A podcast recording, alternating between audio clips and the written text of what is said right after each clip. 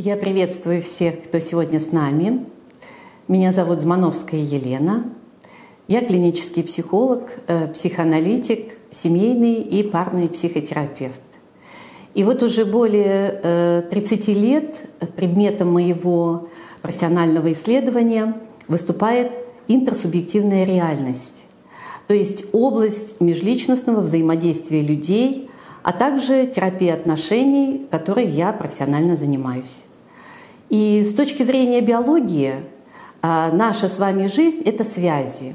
С точки зрения психологии отношения — это значимые эмоциональные связи между людьми. И по-настоящему счастливы не те, у кого есть деньги или успех, а те, у кого имеются надежные друзья, поддерживающая семья и, конечно, взаимная любовь.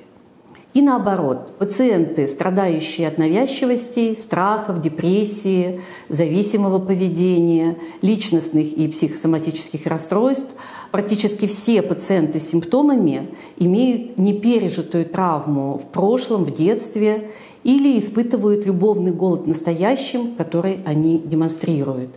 Что же происходит с личными отношениями сегодня? Я предлагаю вам поговорить об этом. Сегодня мы видим, как стремительно растет спрос на психологию вообще и на парно-семейную терапию в частности. Значимость личных отношений повышается. Возникает вопрос, почему?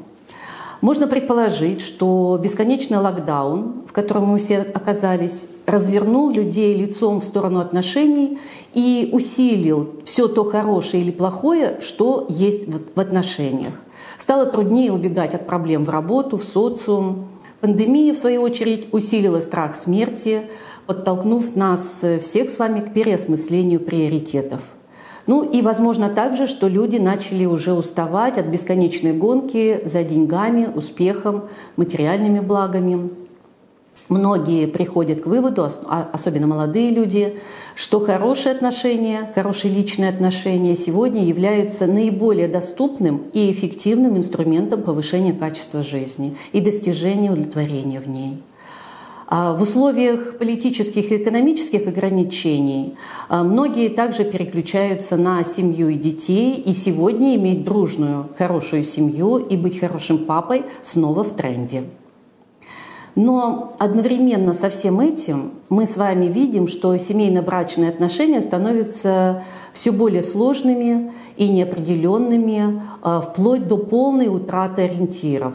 И в этом смысле, а не в значении отмирания, брак как социальная институция, несомненно, переживает а, некий кризисный момент, то есть период а, кардинальных изменений. И хотелось бы более четко прояснить, в чем суть кризиса семьи и брака, основываясь на мой профессиональный опыт. А, за последние 60-70 лет цивилизация поменяла вектор своего развития, произошло несколько глобальных революций, чему мы стали свидетелями, цифровая, сексуальная, либеральная. И границы времени и пространства раздвинулись, Частная жизнь оказалась освобождена от контроля со стороны различных социальных институтов. И на фоне ослабления семейно-групповых связей а, резко повысилась ценность отдельно взятой личности и ее индивидуальных потребностей. И случился ценностно-нормативный хаос – мы все видим, что прежние нормы и предписания рухнули, они уже не работают, а новые пока еще в процессе становления. Люди теряются в простых вопросах, когда и как создавать семью, по каким правилам выстраивать отношения, каковы рамки дозволенного, как распределять роли в отношениях, в реальных и виртуальных отношениях и так далее и тому подобное. И современная семья и брак таким образом переживают затянувшийся кризис, мучительный период изменений, поиска новой идентичности, адекватной современным вызовам и реалиям. А что, собственно, изменяется в этом институте? Все актуальные тенденции, на мой взгляд, могут быть разделены на две большие группы – объективные и субъективные признаки. Что мы с вами видим объективно? Самые большие тревоги у всех возникают в связи с резким ростом нестабильности семейных и супружеских отношений. Современные люди значительно чаще разводятся и с большой легкостью вступают в повторные браки. Ну, например, в больших городах России распадается больше половины браков.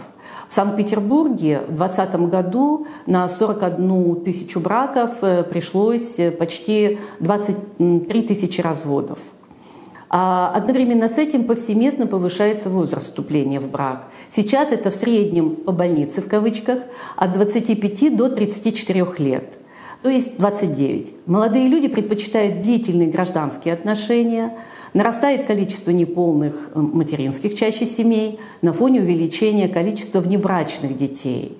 Ну, например, во Франции около 60% всех детей рождаются вне брака, а в ряде европейских стран это число приближается к 50%.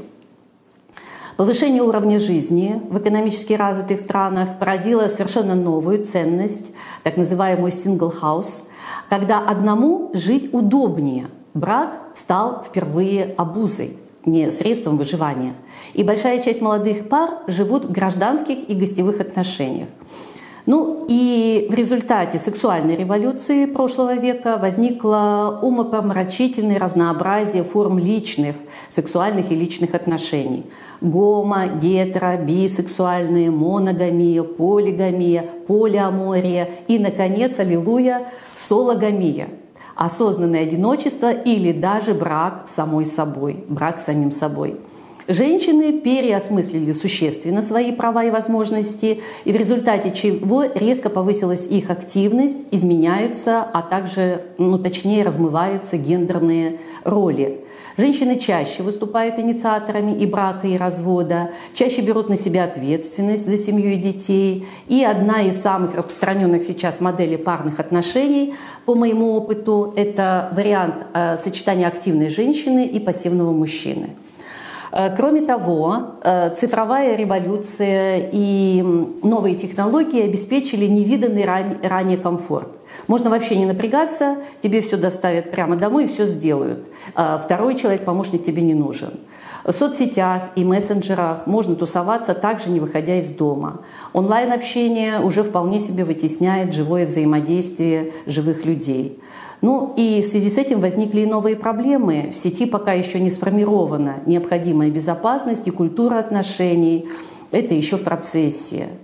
И самое широкое распространение получили так называемые альтернативные формы брака – Сегодня на мой вопрос, в каком браке вы живете, я получаю самые неожиданные ответы. В официальном, в гражданском, пробном, гостевом, венчанном, в групповом, однополом, свободном и так далее. До бесконечности фактически. Приведу пример из практики.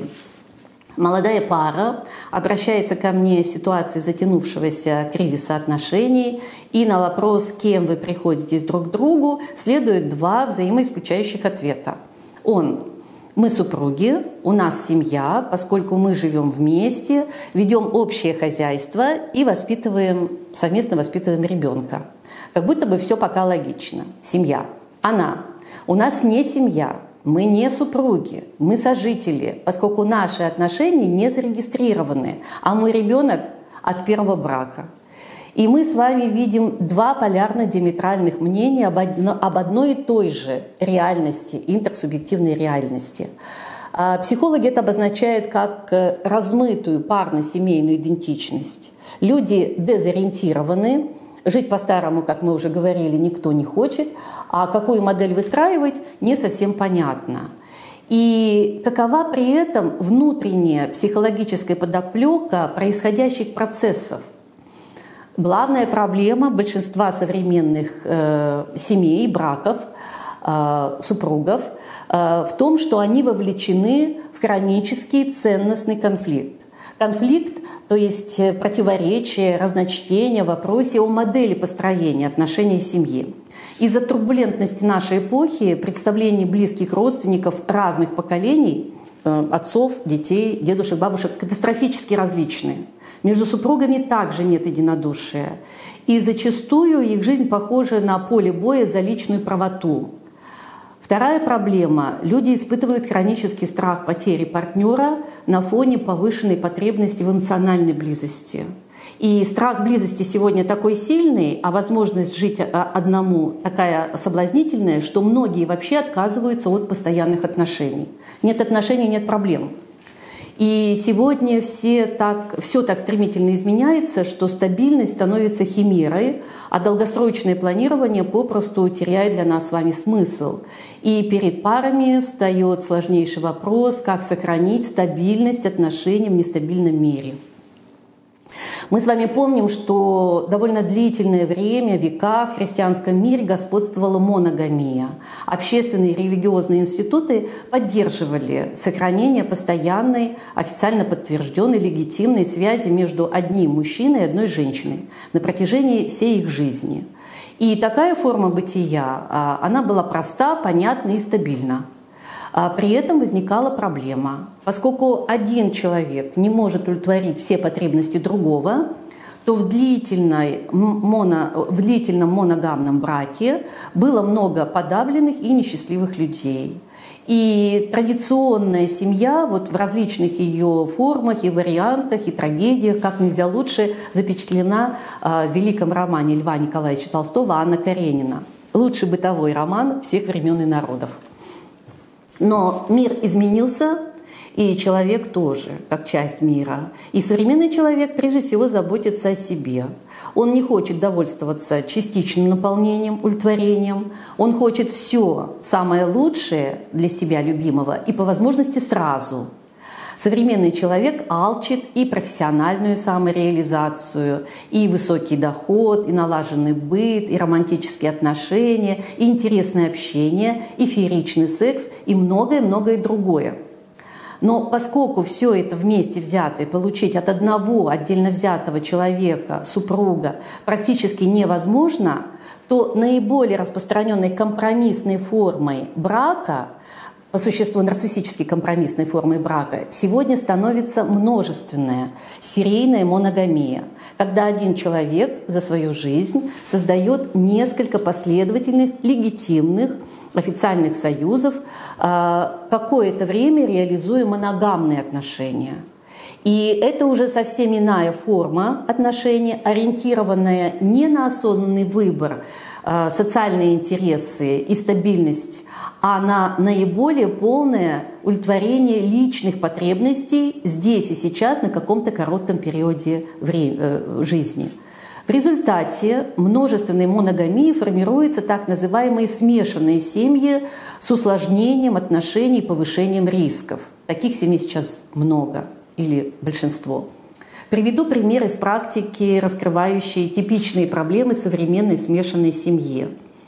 А, за психологической помощью обращается пара, мужчина 48 лет и женщина 42 лет, состоящие 8 лет в официальном браке. И главная проблема пары была сформулирована как затяжной конфликт, убивающий все теплые чувства друг к другу. Партнеры сообщили, что на начальном этапе своих отношений они переживали яркую влюбленность, сильное сексуальное влечение, а также глубокий личностный интерес друг к другу, то есть все, что необходимо для э, образования союза. И им было хорошо и интересно друг с другом. И в ходе парного интервью стало ясно, что это э, классическая смешанная семья, наиболее распространенная сегодня, когда супруги проживают в трехкомнатной квартире с совместным ребенком, сыном 6 лет, а также 13-летней дочерью жены от первого брака. Но здесь отношения между девочкой и ее отчимом не сложились с самого начала, и в последнее время они приобрели характер э, открытой вражды. Родной отец платит девочке алименты, но личные отношения с дочерью не поддерживает, что тоже сейчас весьма распространено. У нынешнего мужа также имеются дети от двух предыдущих браков. Заметьте, от двух. Сын 24 лет и дочь 15 лет. Отец формально поддерживает отношения с обоими детьми, помогая материально, принимая их в своей нынешней семье и посещая предыдущие семьи и, и выстраивая с ними даже и неформальные отношения. Родители мужа новую невестку и внука не признали, заняв сторону второй официальной семьи сына. И на момент обращения к психологу поводом для супружеских конфликтов являлись в данной паре ссоры, деструктивные конфликты мужа с дочерью жены, отношения жены с родителями мужа и его предыдущими семьями, дистанционные, э, разорванные, совместный отдых и досуг, э, выходные дни, неудовлетворяющие сексуальные отношения. И дополнительно к этому у мужа начала формироваться алкогольная зависимость, а у жены появились нек- некоторые гинекологические проблемы, у дочери подростка резко снизилась школьная успеваемость, у сына ночные страхи. Полный набор дисгармоничной семьи. И в связи с хроническими э, скандалами и взаимными упреками супруги стали думать о неизбежности и даже полезности, может быть, развода. А, вот э, такая пара обратилась к терапевту в надежде получить помощь. И на одной из совместных встреч я спросила супругов, какими бы могли быть их отношения, если бы они сейчас жили втроем, а прежние дети и браки просто бы не существовали в их психической реальности. И прозвучал следующий ответ. Однозначно, наши отношения были бы более простыми и, наверное, более счастливыми. Они бы просто-напросто были, а сейчас их нет. И такое впечатление, что наше прошлое одерживает верх над нашим настоящим. Ну и на вопрос, какие задачи нужно, по их мнению, решить в первую очередь, чтобы э, они смогли спасти свой брак и заняться друг другом. Пара ответила, что хорошо бы для начала вернуться назад, провести четкие границы в отношениях со всеми родственниками, очертив и защитив свой брак от э, всех внешних угроз. А, это очень важная задача для развития супружеских отношений. Очевидно, что здесь супружеские отношения осложнены вследствие объективных трудностей смешанного брака, уже ставшего реальностью для многих современных людей. И главная проблема сводных семей – это отсутствие внятных норм, которые бы регулировали отношения между супругами, их предыдущими партнерами и детьми и прародителями. И возникают непростые здесь вопросы. А как распределить финансовые расходы между разными семьями? Как ребенок должен называть неродного родителя? Каковы границы ответственности и власти сводного родителя? Может ли он наказывать неродных детей, как именно? Как выстраивать отношения с прародительской семьей, с бывшими супругами своих супругов – и часто прежняя э, родительская семья ориентирована на традиционный брак и не, хочет, и не очень хочет принимать новых супругов своих детей. Как организовать отдых, выходные праздничные дни, удовлетворив потребности сразу нескольких семей. И это только верхушка айсберга под названием множественная моногамия мы видим с вами, что на какое-то время семья утратила свою привычную корневую идентичность, то есть чувство определенности, непрерывности во времени и четкости норм и предписаний. Единое непротиворечивое представление о семье и браке кануло в лету. И сегодня каждая пара вынуждены самостоятельно вырабатывать свой собственный семейный кодекс, нормы совместной жизни. Это трудно, а иногда и невозможно. Многие точно не справляются. И проблема в том, что даже любящие и близкие родственники имеют очень разные представления о жизни и отношениях. Различия, в свою очередь, приводят неизбежно к конфликту представлений и изнурительной борьбе за власть и признание а, каждого члена семьи, каждого супруга, признание его мнения главным. А, все, включая супругов, их детей и родителей, считают своим долгом притворить в жизнь собственную модель семейной жизни, ну, просто потому, что им легче ее будет реализовывать. И люди не могут определиться, что же правильно, кто прав и кто должен вести за собой семью. Ну, в результате этого большинство семей а, пребывает в состоянии такого неприятного, хронического, как они говорят, деструктивного конфликта. В чем же выход? Ну, выход в самоопределение, в поиске и осознанном выборе пары, наилучших для себя форм и моделей отношений, адекватных современным вызовам. Идеальных моделей не существует.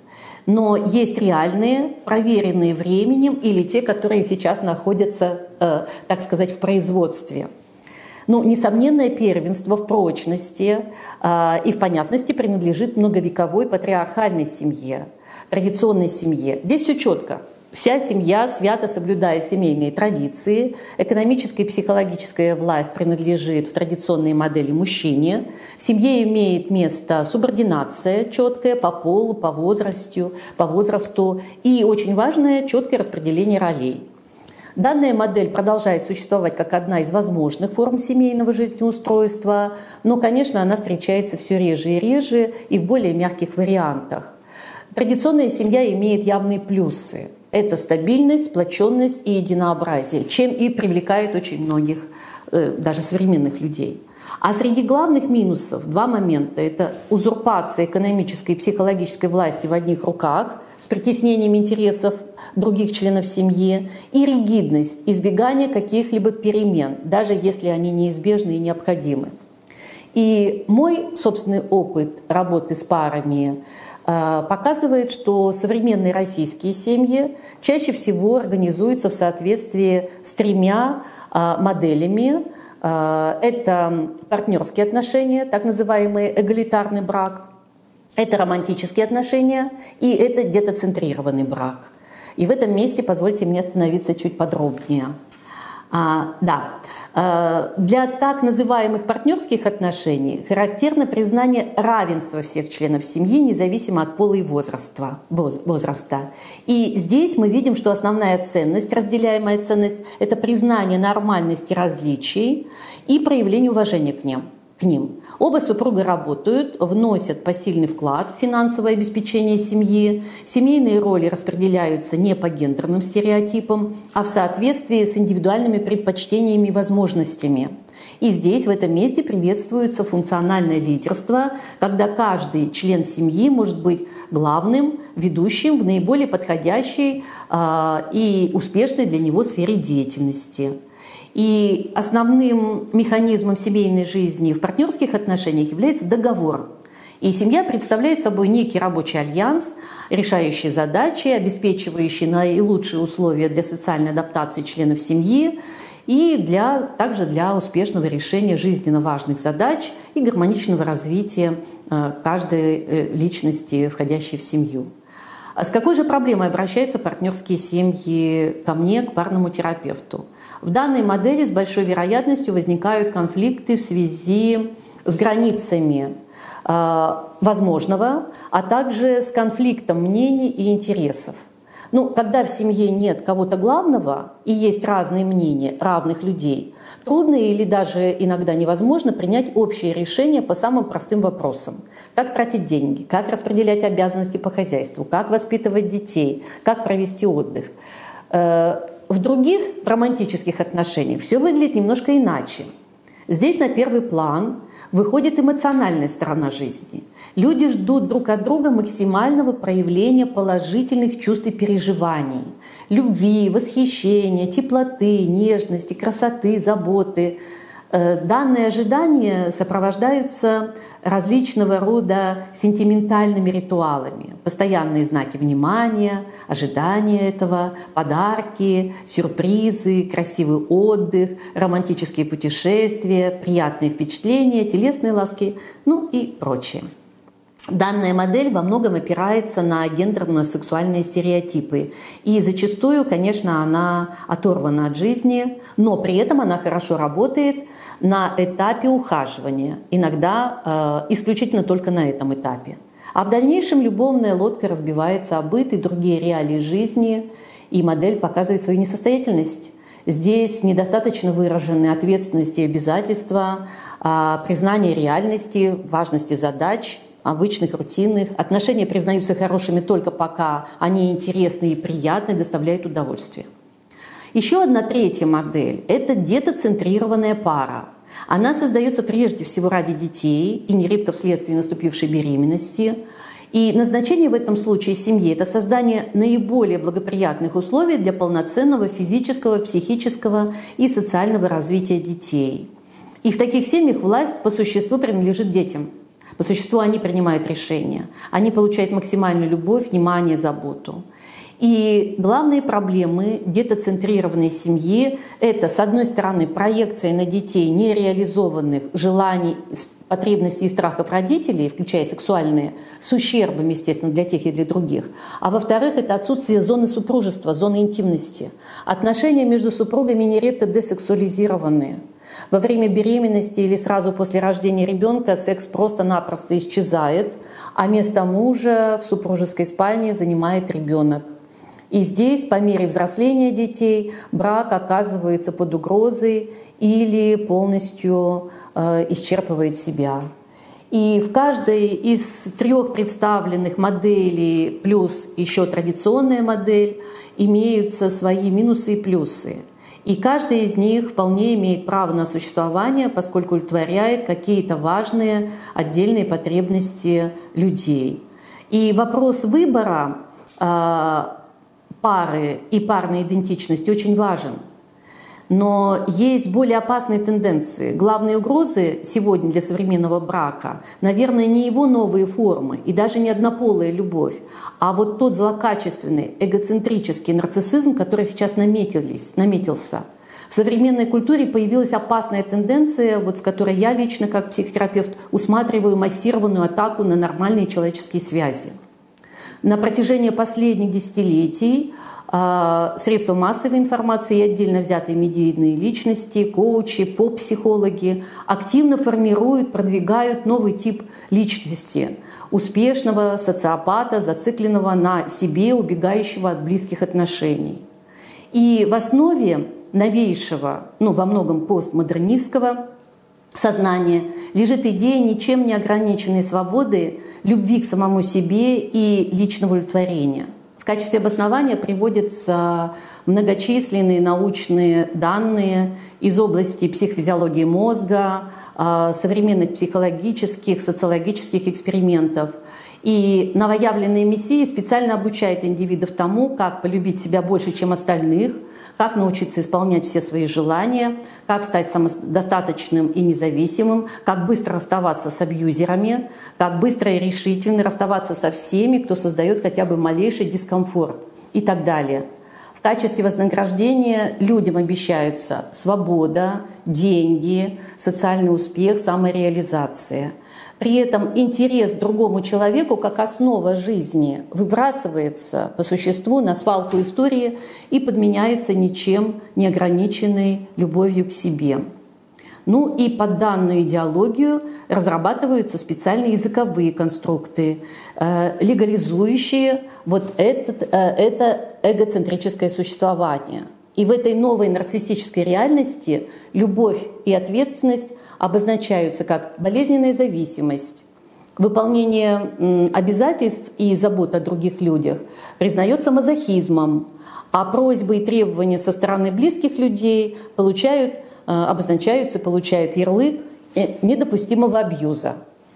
А, такие категории, как э, важные для отношений, как э, совесть, долг, сострадание, эмпатия, духовность, уже практически полностью изъяты из повседневного языка современного человека. И в результате массированной атаки на нормальные эмоциональные связи э, к сожалению, формируется общество глубоко несчастных, одиноких людей в реальной или виртуальной толпе самодостаточных индивидов. Такая печальная картина. И в этой связи вспоминается, что жизнь все-таки есть связи. Желательно их не разрушать, а укреплять. И современный брак требует глубокого осмысления. Каждый из нас с вами имеет свободу и несет личную ответственность за свой собственный выбор, какую модель супружеских отношений он хотел бы сейчас и мог бы выстраивать. И моделей много, нужно выбрать наиболее безопасную, подходящую для себя, а следующий важный шаг будет заключаться в ответственном поиске и выборе партнера со схожей моделью отношений. И счастливы те люди, кому удалось найти а, супруга, партнера с разделяемой моделью отношений. Правильный и осознанный выбор брачного партнера, на мой взгляд, определяет на 90% будущую парную гармонию, гармонию отношений. Но обсудим эту интересную тему э, на наших следующих встречах.